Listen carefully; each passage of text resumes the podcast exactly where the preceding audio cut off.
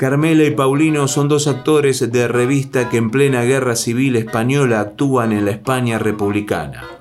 A causa de un error, cruzan las líneas y son hechos prisioneros por los franquistas. Estos les ordenan que representen un espectáculo para sus tropas, que incluye una parodia contra la República, para hacer burla a brigadistas internacionales, que van a ser fusilados. Carmela, indignada, subvierte espontáneamente dicha parodia pese a los intentos desesperados del apocado Paulino.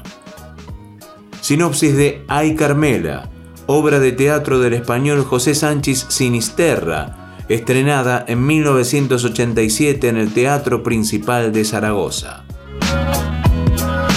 Clásicos. Siempre es bueno volverlos. Radio Yupa Cultura y Patagonia en Sonidos.